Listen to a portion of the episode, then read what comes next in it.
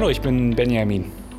Wann macht dir das Radfahren in Magdeburg denn Spaß oder wo auch immer du sonst fährst?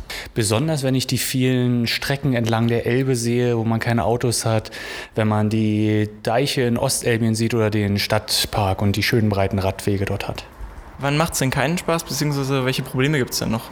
Mm, gar keinen Spaß macht es mir, wenn ich an Ampeln stehe und merke, dass die Autos äh, zwei oder dreimal grün und rot haben und ich noch immer dort stehe und ich dann irgendwie Umwege suche und äh, so versuche, schneller durch die Stadt zu kommen, aber dann einfach auf scheiß Radwegen fahre. Du hast mir im Vorfeld schon eine sehr schöne Fahrradgeschichte erzählt. Magst du die nochmal wiederholen? Ja, ähm, ich kam zum Radfahren äh, aufgrund eines Busfahrers äh, zu meiner Schulzeit.